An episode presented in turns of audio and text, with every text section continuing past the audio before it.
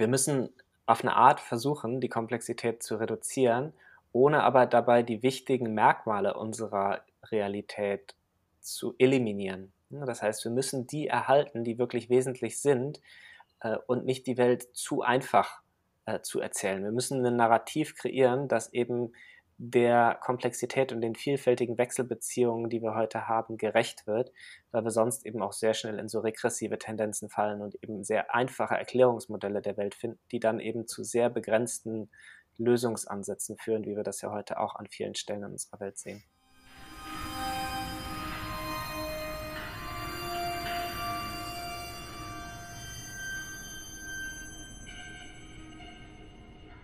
Herzlich willkommen zum Leadership Hoch 3 Podcast Kollektive Führung Leben.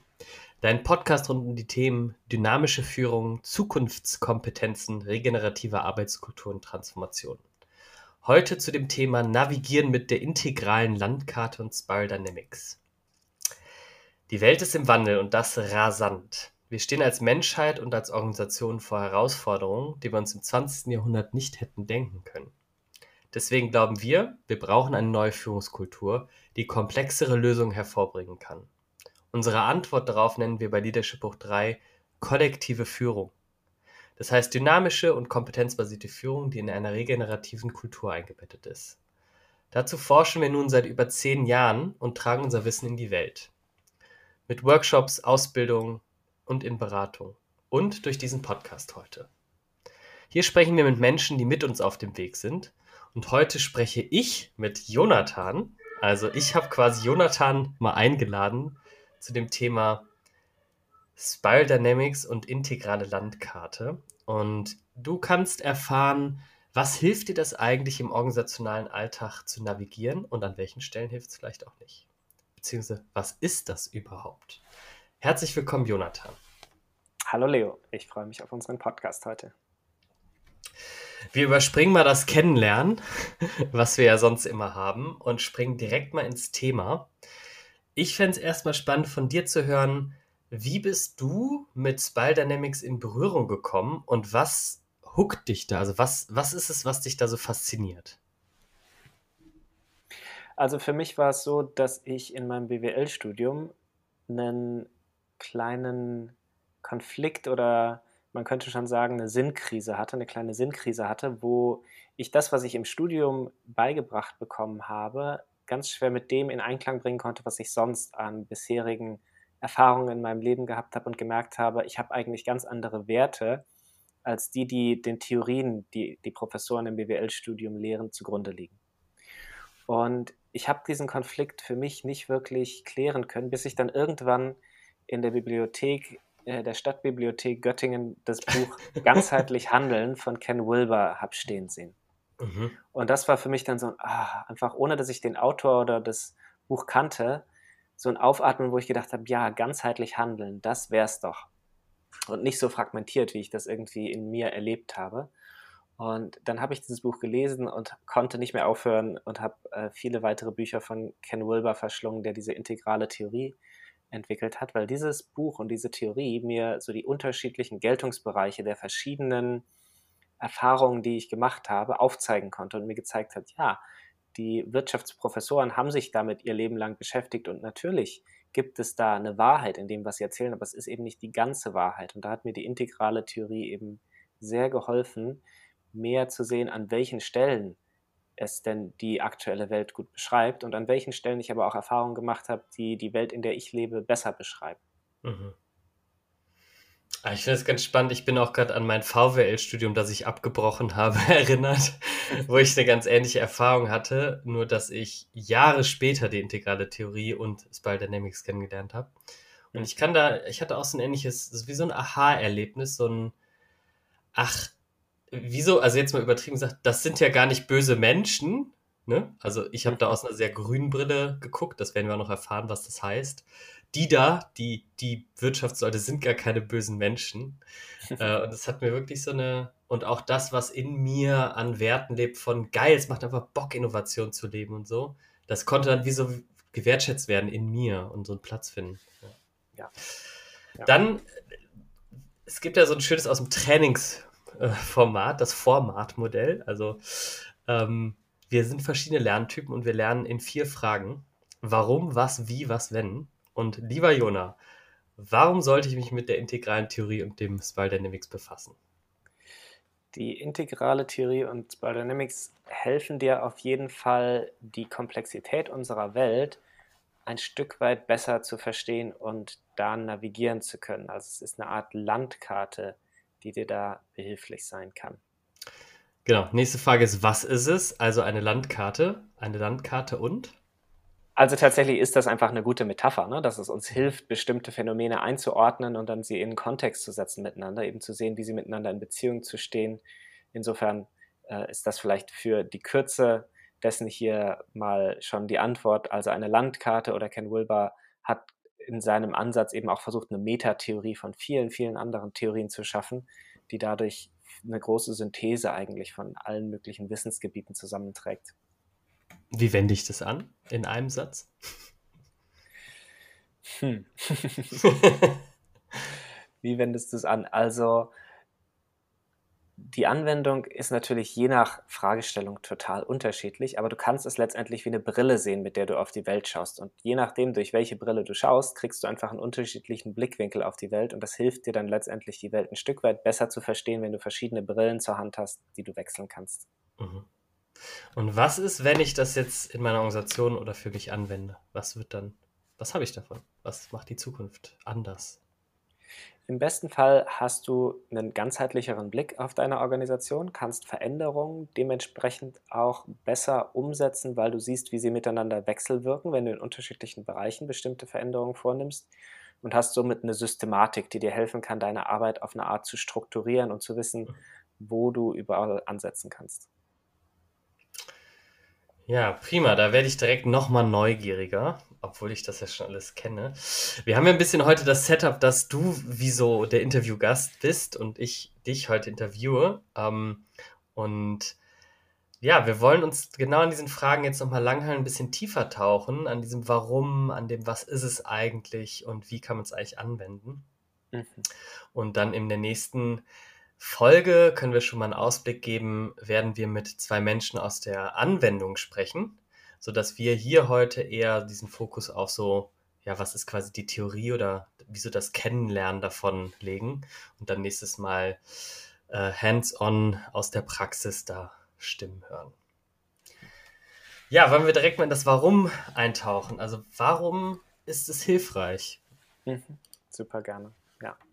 Also, dass wir heute in einer komplexen Welt leben, muss ich, glaube ich, nicht nochmal erwähnen und ist ja fast schon ein Euphemismus und dass diese Komplexität einfach auch immer weiter zunimmt, erfordert natürlich, dass wir eine bestimmte Perspektive oder eine bestimmte Sicht auf die Welt haben, die uns ermöglicht, trotz dieser Komplexität noch handlungsfähig zu bleiben. Das heißt, auf eine Art müssen wir einfach die Komplexität reduzieren, um handlungsfähig zu sein, ohne aber dabei die Komplexität eben auch komplett zu vernichten. Also wir brauchen so eine komplexitätserhaltende Komplexitätsreduktion. Und da bietet auf jeden Fall die integrale Landkarte uns eine Möglichkeit, eben auf die Welt zu schauen. Das will ich gerne nochmal auf der Zunge zergehen lassen. Eine Komple komplexitätserhaltende Komplexitätsreduktion. Das hört sich an wie so ein Widerspruch in sich. Magst du da nochmal einen Satz zu sagen, was das für dich ist? Ja, ich glaube, wenn man sich mit der integralen Theorie und dann eben auch den höheren Stufen von Spiral Dynamics beschäftigt, dann wird einem auffallen, dass die Welt voller Paradoxe ist. Und so ist es mit dem nicht sicherlich auch. Also wir müssen auf eine Art versuchen, die Komplexität zu reduzieren, ohne aber dabei die wichtigen Merkmale unserer Realität zu eliminieren. Das heißt, wir müssen die erhalten, die wirklich wesentlich sind äh, und nicht die Welt zu einfach äh, zu erzählen. Wir müssen ein Narrativ kreieren, das eben der Komplexität und den vielfältigen Wechselbeziehungen, die wir heute haben, gerecht wird, weil wir sonst eben auch sehr schnell in so regressive Tendenzen fallen und eben sehr einfache Erklärungsmodelle der Welt finden, die dann eben zu sehr begrenzten Lösungsansätzen führen, wie wir das ja heute auch an vielen Stellen in unserer Welt sehen. Mhm, dann kommen so Lösungen raus wie die da sind. Mhm. Und wenn die da genau. weg sind, dann haben wir die Lösung. Ja. Das ist ein sehr simples Narrativ, was vielleicht genau deshalb eben auch äh, Menschen anspricht, weil sie da eben diese Komplexitätsreduktion drin erfahren ne? und sie Mhm. sich dadurch dann plötzlich wieder handlungsfähig fühlen, weil sie wissen, ah, das ist zu tun und nicht dieser Komplexität gegenüberstehen von den so vielen Wechselbeziehungen, die wir halt heute sonst erleben. Mhm. Aber es erhält eben nicht die Komplexität, die wir in unserer Welt haben, um wirklich nachhaltige Lösungen zu entwickeln. Es, das Spannende ist, ich höre dir ja auch zu aus einem, also ich kenne die Theorie und ich gehe damit auch schon eine Weile und ich verstehe, was du damit meinst und ich glaube, es ist sehr schwierig zu verstehen, was man damit, was du damit meinst mit diesem komplexitätserhaltende Komplexitätsreduktion, wenn man nicht tiefer versteht, was ist denn jetzt diese Theorie. Deswegen lass uns da mal direkt einsteigen. Mhm. Also, was ist denn, fangen wir vielleicht mit diesem Buch an, was du da gefunden hast und mit Ken Wilber. Mhm. Ähm, was, was ist das? Ja, also Ken Wilber ist ein US-amerikanischer Philosoph und hat einfach wahnsinnig viel Wissen, was sowohl westliche als auch östliche Philosophie und Entwicklungsgeschichte anbelangt und hat in äh, äh, einem Ansatz versucht, all diese Theorien miteinander zu vereinen und hat geguckt, was ist so der gemeinsame Nenner? Wie können wir eine Metatheorie entwickeln, die eben der Komplexität unserer Welt gerecht wird? Ein ganz massiver Konflikt, den ich eben äh, in meiner Zeit im Studium auch erlebt habe, war so die Verbindung von der Innen- und von der Außenwelt. So, wo ich gemerkt habe, ich mache bestimmte innere Entwicklungen, ich habe bestimmte Erfahrungen durch die Meditation gemacht, durch Gemeinschaftserfahrungen und andere Prozesse. Und dem gegenüber scheinbar steht eine Welt, die total im Außen ist, wo es um Zahlen, Daten, Fakten, alles Messbare, Wissenschaftliche geht. Und wie das miteinander zu vereinen ist, so diese inneren Erfahrungen und diese äußeren Erfahrungen, da hat Ken Wilber letztendlich eine Synthese geschaffen und hat eben mit seinen vier Quadranten aufgezeigt, dass alles eine Außendimension hat und alles eine Innendimension hat. Er Mhm. definiert es so, dass du in der, Außendif in der Außendimension die Dinge direkt oder durch Instrumente messen kannst und in der Innendimension es immer eine Form von äh, Introspektion braucht oder eine äh, zwischenmenschliche Interaktion, um überhaupt zu erfahren, was geht zum Beispiel in mir als in, im Inneren vor. Mhm. Die ganze Theorie in äh, der ganzen Theorie Genugtuung zu, zu geben und sie in ihrer Komplexität zu erklären, wird hier äh, übers Ziel hinausschießen. So viel Zeit haben wir nicht und ist für die Anwendung im Organisationskontext erstmal auch nicht so zentral. Was, glaube ich, wichtig zu verstehen ist, sind diese vier Quadranten, wo wir das Innen und das Außen haben und eine individuelle und eine kollektive Perspektive. Also Mhm. das sind diese vier Dimensionen, die dadurch entstehen, wenn wir uns das so vorstellen wie so ein Kreuz, das sich in der Mitte schneidet, zwei Linien und dadurch eben oben rechts, oben links, unten links und unten rechts als äh, Perspektiven entstehen, die wir auf die Welt haben können. Also das können wir uns tatsächlich dann so vorstellen wie eine Landkarte oder eine Brille, dass wir aus diesen vier Perspektiven dann auf die Welt und Herausforderungen zum Beispiel, die wir in unseren Organisationen oder überhaupt Organisationen als Systeme schauen können. Wir verlinken ja auch ähm, dieses, diese vier Quadranten, damit man sich das auch bildlich nochmal vorstellen kann, in den Mhm. Show Notes. Das heißt, du kannst jetzt auch auf Pause drücken und dir das erstmal angucken. Äh, falls du das nicht machen willst, äh, lass uns das nochmal kurz ein bisschen ausbreiten. Also es gibt diese vier Quadranten, hast du gesagt, und das sind wie so verschiedene Blickwinkel auf eine, auf zum Beispiel eine Herausforderung. Und vielleicht Mhm. können wir an einem Beispiel einmal sagen, was das bedeutet. Also, Ja, total gerne. Also wenn wir uns eine Organisation mal anschauen und gucken, was ist so diese Realität dieser Organisation, wenn wir sie durch diese vier Perspektiven uns anschauen, dann können wir, wenn wir uns auf dieser individuellen Ebene bewegen und außen bleiben, sehen, da gibt es Individuen, die haben ein bestimmtes Verhalten. Das kann ich nach außen hin sehen. Die kommunizieren auf eine Art miteinander, die verhalten sich, die kommen pünktlich oder nicht pünktlich zur Arbeit. Also also Verhaltensweisen, die wir eben beobachten können im Außen. mhm. Das ist jetzt Kol- der eine Quadrant quasi, den du Genau, beschreibst. ne? das wäre jetzt der obere rechte Quadrant. Mhm. Wenn wir so in dieser Außenperspektive bleiben und runtergehen in den unteren rechten Quadranten, dann sind wir auf der kollektiven Ebene im Außen. Und Mhm. da sehen wir alles, was wir so an Strukturen in Organisationen haben. Hm, Dann können wir uns zum Beispiel das Organigramm der Organisation anschauen und können das im Außen beobachten. Wir können äh, sehen, wie werden Rollen definiert, wie werden Entscheidungen getroffen, wie sind Meetings strukturiert, wie ist die Hierarchie aufgebaut oder allein auch so Dinge wie, wie sitzen die Menschen im Büro verteilt. Mhm. Gibt es Großraumbüros, Einzelbüros, gibt es ein Chefbüro oder gibt es Stuhlkreise? Das sagt mir schon ganz viel über eine Organisation aus. Ohne dass ich überhaupt mit jemandem gesprochen haben muss, mhm. kann ich im Außen schon Dinge beobachten. Mhm. Wenn wir dann auf die Innenseite wechseln, das ist, wie gesagt, der Bereich, wo wir dann mit Menschen sprechen müssen oder nach innen schauen müssen, was wir eben nicht mehr so leicht im Außen beobachten können. Da sehen wir dann zum Beispiel, wo bestimmte Verhaltensweisen herkommen. Wir sehen zwar, jemand kommuniziert auf eine bestimmte Art und Weise, wir wissen aber noch nicht, warum kommuniziert er so. Da müssen mhm. wir dann uns zum Beispiel selber auf der oben links Seite als Individuen, auf der Ich-Dimension anschauen, ah, was sind eigentlich meine Werte, was sind meine Bedürfnisse, was ist meine Ausrichtung, was sind aber auch meine Fähigkeiten oder mein Wille. So, mhm. das sind diese Sachen, die ich dann nur durch äh, Introspektion, durch diese Innenschau sehen kann. Mhm. Oder wenn wir dann auf die kollektive Ebene gehen, auf der unten Linksseite, da haben wir dann die Kultur, wo wir dann mitbekommen, so, ah, was haben wir hier eigentlich am Arbeitsplatz für eine Kommunikationskultur, für eine Fehlerkultur, was gibt es für äh, Arbeitsprinzipien, die diese Kultur vielleicht prägen, wie wird Wertschätzung gelebt, wie hoch ist die psychologische Sicherheit. Das sind Sachen, die kriegen wir eigentlich nur raus, wenn wir zum Beispiel eine Mitarbeiterbefragung machen. Hm, aber da sehen wir dann schon, das gibt ganz wichtige Informationen darüber, wie zum Beispiel die Struktur dann aufgebaut ist oder wie die Struktur auch mit Leben gefüllt wird. Mhm. Also da fängt, da fangen wir schon an, so ein bisschen auszublättern. Also es gibt diese vier Quadranten, ne? das sind so diese Aspekte, die du jetzt beschrieben hast. Und dass, dass die sich gegenseitig beeinflussen. Ne? Also vielleicht können wir das einmal so, mhm. ich weiß nicht, ich habe irgendeine Herausforderung in der Organisation, zum Beispiel, sagen wir mal in meinem Team, das ist so ein bisschen simpler, ne? Hast du irgendeine Herausforderung, eine klassische Herausforderung in, in einem Team?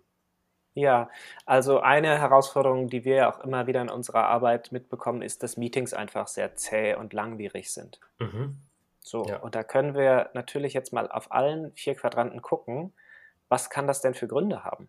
Mhm. Also wir können schauen, liegt es vielleicht daran, dass Menschen unvorbereitet und zu spät ins Meeting kommen? Das wäre oben rechts das Verhalten, das wir beobachten können. Mhm ist es vielleicht so, dass wir keine gute Meetingstruktur haben. Das wäre dann unten rechts. Ne? Dass wir keine Agenda haben, dass wir keine Moderation haben, ne? dass wir eben uns nicht wirklich Gedanken über den Meetingablauf gemacht haben. Und was dann aber total wesentlich ist, ist eben diese inneren Dimensionen nicht zu vernachlässigen, sondern zu sehen, ah, wie kommt das denn, dass wir einander gar nicht ausreden lassen können? Da ist ja so ein Drang in mir und so eine innere Ungeduld vielleicht, dass mir das individuell total schwerfällt, dir ganz zuzuhören. Oder mein Bedürfnis, gehört zu werden, ist selber so stark. Mhm. Und was haben wir für eine Kultur? Ne? Also wenn wir äh, so eine Ja-Aber-Kultur haben, ist das was anderes, als wenn wir so eine Ja-und-Kultur haben. Dass wir aufeinander aufbauen, dass wir uns aufeinander beziehen. Das sind so alles kulturelle Aspekte, die natürlich auch eine Rolle spielen. Und an all diesen vier Quadranten kann ich dann ansetzen und kann schauen, wie können wir hier Interventionen gestalten, die ganz konkret eben diese Phänomene berücksichtigen und auf diesen einzelnen vier Quadranten dann eben versuchen, ein Update zu kreieren, neue mhm. Lösungsansätze zu entwickeln. Ja, ich finde das ganz schön. David, beschreibst du ja schon, also du breitest so ein bisschen den ersten Teil der Landkarte vor uns aus. Ne? Also beschreibst so, ich habe irgendeine Herausforderung und ich kann jetzt die, diese vier Brillen schon mal anziehen. Ne, mhm. diese Innen, Außen, Individuum, Kollektiv. Und je nachdem, was, kann ich mir dann entscheiden, aha, da mache ich eine Intervention und vielleicht verändere ich meine Struktur und dadurch wird sich unser Verhalten verändern und etc. pp. Mhm. Und darin steckt ja, glaube ich, das, was, das ist so diese komplexitätserhaltende Komplexitätsreduktion, ne? Die Ganz genau. Ja. ja. Wir haben plötzlich einen Ansatzpunkt, wo wir an einzelnen Stellen ansetzen können und wissen aber, hey, es gibt mal mindestens noch drei weitere Perspektiven, die wir eigentlich auch noch berücksichtigen müssen. Also ihr hört, wir beiden sind auf jeden Fall begeistert davon. Jona hat mir gerade noch ein Zeitzeichen gegeben. Wir hatten uns vorgenommen, heute 30 Minuten zu schaffen. Mal gucken, ob wir dabei landen. Dann lass uns mal die, den nächsten Teil hinzufügen zu dieser Theorie. Mhm. Ja. Und Ken Wilber hat eben nicht nur diese vier Quadranten identifiziert, sondern hat gesehen, dass es unterschiedliche Entwicklungslinien gibt. Also dass wir zum Beispiel in unserem Gehirn verschiedene Entwicklungslinien äh, haben, wo wir uns entwickeln können, die musikalische, die kreative, die kognitive, die moralische, die spirituelle, ne? dass wir eben verschiedene Kompetenzen unterschiedlich stark ausgeprägt haben als Individuen, aber eben auch als Organisationen und dass wir neben diesen Entwicklungslinien dann eben auch verschiedene Niveaus haben, also diese Entwicklungsebenen, auf denen wir dann jeweils bei diesen Entwicklungslinien landen. Deswegen hat er dieses Modell dann AQUAL genannt, All Levels, All Layers, All Lines. Und eine dieser Entwicklungsmodelle ist eben Spiral Dynamics. So, und da können wir noch mal ein bisschen tiefer drauf einsteigen, weil das so einen ganz, ganz wesentlichen Aspekt auch von der integralen Theorie beinhaltet, weil es darum geht, wie Menschen eigentlich die Welt sehen. Also so die menschlichen Weltanschauungsebenen beschreibt. Genau, an der Stelle ist es, glaube ich, herausfordernd, da kommen wir so ein bisschen an die beschreibende Grenze und es hilft, glaube ich, so ein Bild in sich zu haben. Kannst du uns da was geben? Mhm. Genau, also Spiral Dynamics heißt tatsächlich so, weil es eben diese Spiraldynamik hat, weil es eine sich nach oben immer weiter entfaltende Spirale ist, die ein Stück weit die Komplexität symbolisieren soll und gleichzeitig dadurch, dass wir eben Kreise haben, die aufeinander aufbauen, auch deutlich macht, dass wir uns in unserer Entwicklung eben immer wieder mit ähnlichen Themen beschäftigen müssen. Und ein Merkmal dieser Theorie ist eben, dass wir bestimmte Themen immer wieder auf der nächsthöheren Stufe dann eben auch äh, vorfinden. Und wenn ich hier von Stufe und Ebene spreche, dann benutze ich das meist synonym. Und genauso ist eben auch Spiral Dynamics konzipiert oder beschreibt es die Entwicklung, dass es eben so eine dialektische Entwicklung ist. Das heißt, wir haben eine These, ein bestimmtes Problem, das eben durch eine Entwicklungsstufe hervorgebracht wird. Daraus entwickelt sich dann eine Lösung, hm, so eine Antithese auf der nächsten Ebene. Und das ist aber dann wieder das Problem für die nächsthöhere Ebene, die Synthese. Und das wird vielleicht ein bisschen deutlicher, wenn wir gleich konkret mal in die einzelnen Stufen hineinschauen und uns angucken, was eigentlich diese unterschiedlichen Weltanschauungsebenen beschreiben. Mhm dann mache ich mir so ein, so ein Vermerk, dass wir dann das, was du von Ken Wilber mit den vier Quadranten erzählt hast, gleich dann nochmal zusammenbringen mit den Spiral Dynamics und jetzt vielleicht erstmal Spiral Dynamics tiefer verstehen. Mhm. Ja, magst du da direkt mal einsteigen? Also vielleicht auch an einem konkreten Beispiel wieder, sodass wir das so nachvollziehen können, was du mit diesen Stufen meinst. Mhm. Gerne. Also diese verschiedenen Stufen beziehen sich erstmal auf Weltanschauungs- äh, Ebenen, die historisch bedingt sind, wo wir letztendlich als Menschheit durchgegangen sind und die aber größtenteils heute in unserer Gesellschaft immer noch beobachtbar sind. Das heißt also, vor vielen Jahrtausenden sind so Menschen aus der Savanne äh, langsam in die nächste Bewusstseinsstufe gekommen, wo es eben nicht mehr nur ums reine Überleben, das archaische Bewusstsein ging, wo es das körperliche Überleben, Essen, äh, Nahrung, Wasser, Fortpflanzung als zentrale Lebensaufgabe ging, sondern wir dann so in so ein Stammesbewusstsein gekommen sind. Hm? Weil das einfach eine Weiterentwicklung, ein Fortschritt war, sich zu stemmen, zu Clans zusammenzuschließen, Familienbündnisse zu schließen und so eben Sicherheit zu erhöhen. Ne? Ein ganz zentrales Lebensmotiv in dieser Ebene. Und so sehen wir, dass wenn wir diese verschiedenen Ebenen weiterführen, wir immer größere Komplexität eigentlich hervorbringen und immer ausgeklügeltere Lösungsansätze, die aber auch immer komplexere Probleme hervorrufen. Und in Spiral Dynamics sind diese verschiedenen Ebenen durch Farbcodes äh, deutlich gemacht, um eben auch deutlich zu machen, hier geht es nicht um den höher, weiter, schneller, besser, sondern jede dieser Stufen hat eine totale Schönheit und hat eine totale Qualität. Und das ist ganz wichtig, einfach wenn wir uns mit diesen Stufen beschäftigen, das so im Blick zu haben, dass es kein Wettrennen nach oben ist, sondern dass es wirklich um eine gesunde Integration dieser verschiedenen Weltanschauungsebenen geht und dass wir all diese Ebenen brauchen, dass alle zu ihrer Zeit mal total wichtig waren und je nach Kontext, wo wir gerade sind, sie eben auch noch einen total wichtigen Beitrag haben und dass sie aber auch alle ihre Pathologien und Begrenzungen haben, hm, wo wir einfach auch bewusst sein müssen, dass bestimmte Stufen bestimmte Pathologien auch hervorbringen. Ich habe jetzt schon angefangen mit Beige und Purpur, so den ersten beiden Stufen, äh, das zu beschreiben. Also und Stammesbewusstsein ist quasi Purpur. Oder ist genau. es überhaupt Stammesbewusstsein? Oder ist es mhm. das Werte? Stammes kann man schon so sagen.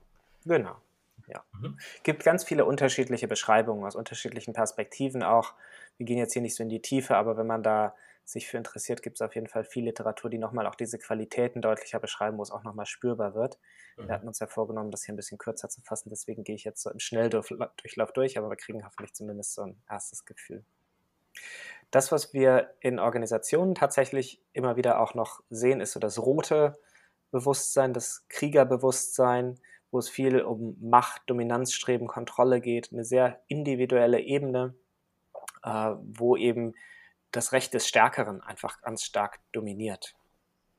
Und aus dieser Ebene gab es aber dann natürlich das Problem, dass Einzelne total machtvoll waren, sehr stark waren, sich körperlich einfach auch durchsetzen konnten und andere dadurch aber total unsicher waren. Also so diese ähm, Dynamik, dass eben Einzelne ähm, andere bedroht haben, hat dann dazu geführt, dass sich Gruppen zusammengeschlossen haben und eben das blaue, die blaue Ebene entstanden ist, die auch so als die absolutistische Ebene beschrieben wird und als das traditionelle Bewusstsein. Auf der Ebene geht es ganz viel um Stabilität, Ordnung, Gehorsam, Struktur, aber eben auch so eine höhere Bedeutung. Also Autorität von oben gegeben, von Gott gegeben. Alles, was wir an militärischen Strukturen oder Kirchen, Religionen sehen, gehört eigentlich auf diese Ebene und war eine, ein totales Update so für die vorherige Stufe, wo es eben nur das Recht des Stärkeren gab und sowas wie Recht und Ordnung nicht existiert hat. Mhm. Und was wir aber ja auch, äh, wenn wir uns damit verbinden, merken, ist, dass dadurch auch eine gewisse Rigidität entsteht und eben auch Dogmen, die nicht unbedingt immer die Realität in ihrer Komplexität auch abgebildet haben und dadurch dann als Orange die nächste Stufe das rationale Bewusstsein entstanden ist oder auch so das moderne Bewusstsein, wo es ganz stark um Möglichkeiten, Erfolg, eben auch ein rationales Weltbild im Sinne von Wissenschaft ging. Die Zeit der Aufklärung war so das Aufblühen dieser Entwicklungsstufe, wo die zum ersten Mal so aufgetaucht ist als gesellschaftliche Weltanschauungsebene und wo eben durch Wettbewerb, um Ziele zu erreichen, eben auch ein ganz starkes Streben nach vorne entstanden ist. Und das ist tatsächlich eine Ebene, die wir in Organisationen ganz oft sehen, hm, wo wirklich es um Profitmaximierung durch smarte Systeme, durch Prozessoptimierung und solche Dinge geht. Das ist ganz stark von der orangenen Ebene motiviert. Mhm. Was aber eine Pathologie dieser Ebene ist, ist, dass es eben auch ohne Rücksicht auf Verluste, Verluste letztendlich die eigenen Ziele verfolgt und so Dinge wie Umweltzerstörung oder Ausgrenzung von Minderheiten da nicht so wirklich äh, relevant sind und daraus dann die grüne Ebene als die pluralistische oder auch als postmoderne Ebene entstanden ist, wo es ganz stark um Harmonie, um Liebe, um Gemeinschaft, gemeinsames Wachstum und auch Dinge wie Achtsamkeit geht, wo plötzlich die Erde als schützenswert erkannt wird, Umweltschutz, Gleichberechtigung ganz große Werte dieser Ebene sind und ganz große Errungenschaften und gleichzeitig aber eben auch so als Pathologie die unheimlich langwierigen Konsensprozesse, eine Gleichmacherei, alle sind gleich, es gibt keine Unterschiede und dadurch eben auch eine Reduktion der Realität auf eine sehr ähm, bestimmte Perspektive einfach erfolgt ist. Mhm. Und was dann in der Theorie beschrieben wird, ist ganz spannend. Dann gibt es nämlich so einen Sprung. Und zwar waren alle bisherigen Ebenen vom ersten Rang und jetzt gehen wir in den zweiten Rang. Der wesentliche Unterschied dabei ist, dass im ersten Rang jede Stufe mit der vorherigen Stufe eigentlich im Konflikt ist. Das heißt, dadurch, dass sie ja Lösungen für die vorherige Stufe entwickelt haben, sehen sie sich auf eine Art als besser als die vorherige Stufe an. Und dadurch fehlt einfach auch das Verständnis für die Errungenschaften der vorherigen Stufen und Menschen, die sich mit ihrem Bewusstseinsschwerpunkt auf diesen Stufen befinden, können oftmals nicht besonders gut miteinander kommunizieren und äh, miteinander kooperieren, weil eben diese unterschiedlichen Werte so scheinbar im Widerspruch miteinander stehen. Also auf Rheinisch, die können sich nicht riechen. Genau.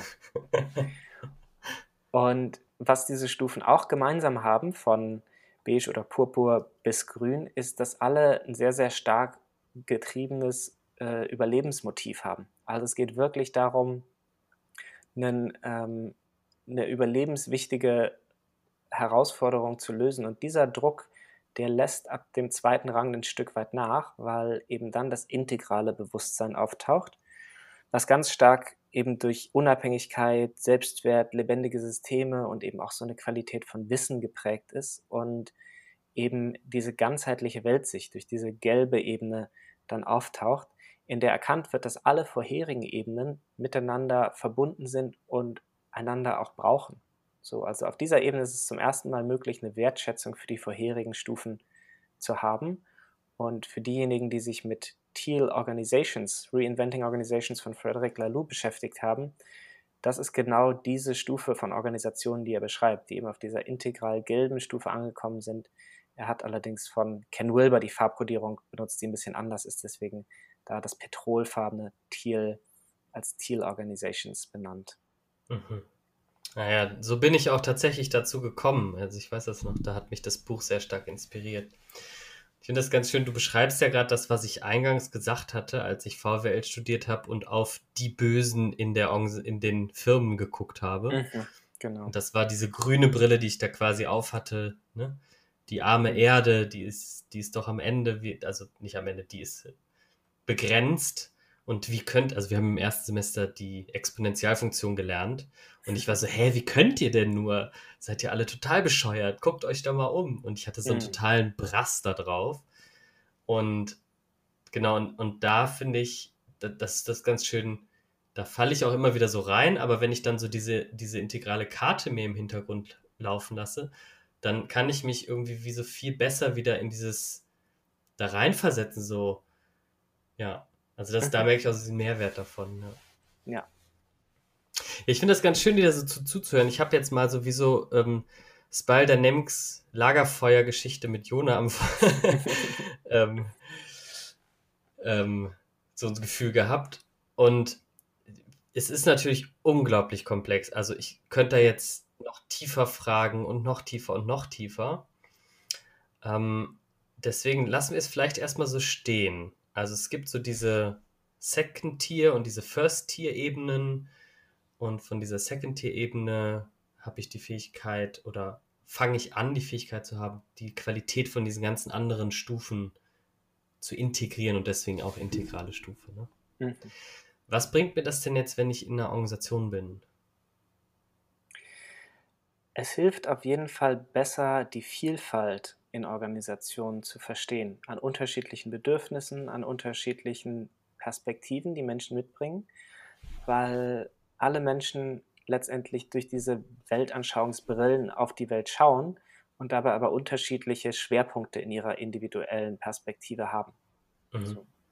Und wenn man das ein Stück weit versteht, dann kann einem das helfen, bestimmte Dinge eben auch so zu formulieren, dass es möglichst viele Menschen verstehen, mhm. dass bestimmte Systeme auch so geschaffen sind, dass sie Anreize setzen, um eben möglichst viele oder eben auch die gewünschten Weltanschauungsebenen zu adressieren. So, ich kann mhm. damit also meine Wirksamkeit steigern, indem ich letztendlich zielgruppenadäquater Interventionen entwickle. Mhm. Ja, ich erinnere mich aus meiner OE, also Organisationsentwicklerzeit, als ich intern gearbeitet habe. Da gab es zum Beispiel eine Abteilung, ich glaube, die war, haben Buchhaltung gemacht. Die haben sehr blau auf die Organisation geschaut. Mhm. Und es war total schwierig, mit denen darüber zu kommunizieren, dass es an einem Teamtag Sinn macht, zu schauen, wie geht es uns denn gerade auf der Arbeit. Hm. Weil das einfach nicht deren Wertesystem und Ziel war. Und dann habe ich auch, genau, dann ist es halt, genau, an, ich glaube, an solchen Stellen hilft es, ne, dass dann da eine blauer geprägte äh, Teil der Organisation ist und dann, was ist, wenn die mit der Innovationsabteilung zusammenkommen? Wie reden die da miteinander oder wie hm. reden wir mit denen? Mhm. Oder auch wenn bei denen Konflikte entstehen, liegt das vielleicht daran, dass sie sich gar nicht verstehen, weil die aus diesen Wertesystemen sprechen. Ne? Genau. Ja. und magst du jetzt nochmal, jetzt haben wir ja so diese beiden Theorien gehört, Spiral Dynamics und das von Ken Wilber mit diesen vier Quadranten. Wie, wie hängt das jetzt genau zusammen? Genau, also wir können jetzt natürlich auf jedem dieser verschiedenen Quadranten, auf dieser vier Quadranten schauen, was haben wir denn hier für verschiedene äh, Phänomene in unserer Organisation und wo stehen wir denn da in unserer Entwicklung? Also wir können das so kartografieren und können zum Beispiel uns mal unser Lohn- und Gehaltssystem anschauen und gucken, wie äh, strukturieren wir eigentlich unser äh, unsere Entlohnungssysteme und auf welcher Ebene sind wir denn da? Und wollen wir auf dieser Ebene sein oder wollen wir das vielleicht anpassen, weil wir vielleicht andere Herausforderungen haben?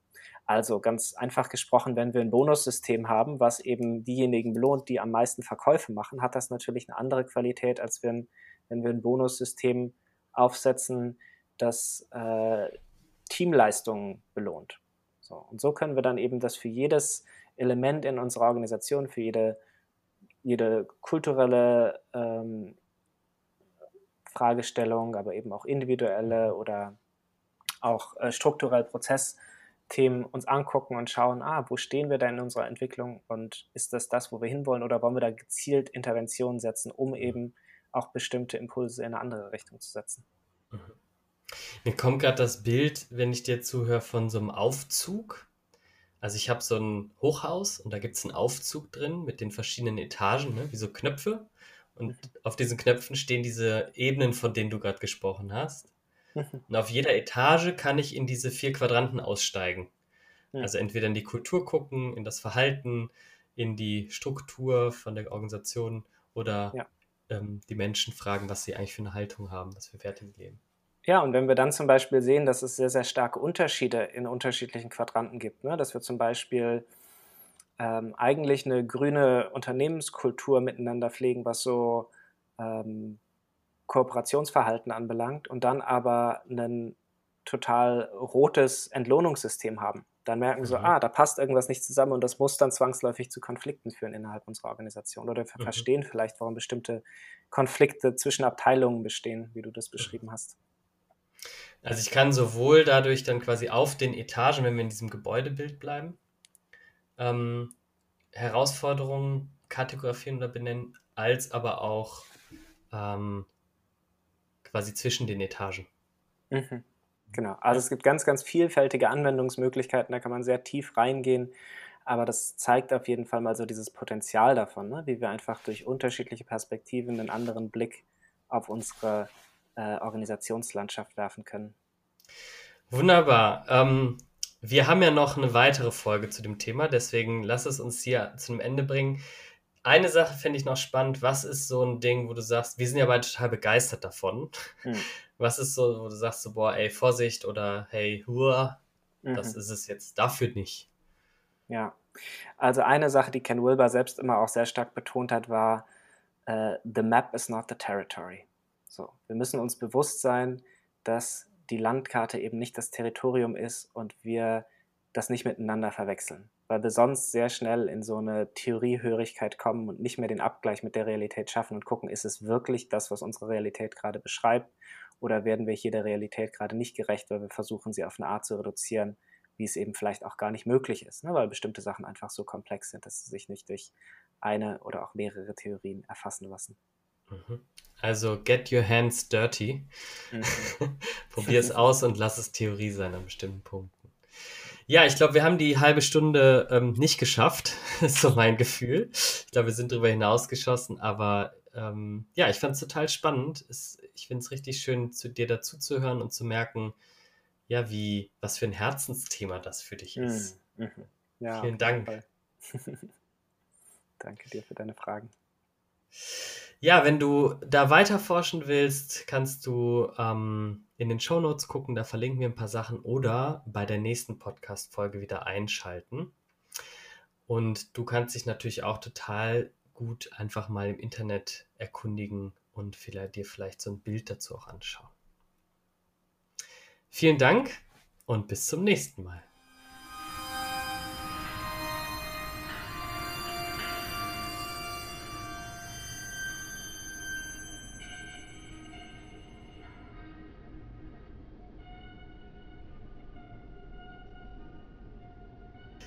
Das war dein Podcast Kollektive Führung Leben.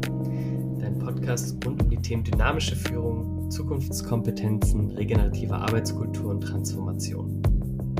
Wenn du dir Begleitung wünschst oder weitere Angebote von uns neugierig bist, schau gern auf www.kollektiveführung.de oder wenn du Anregungen hast, Fragen, schreib uns gern an podcast.kollektiveführung Augen sind riesig.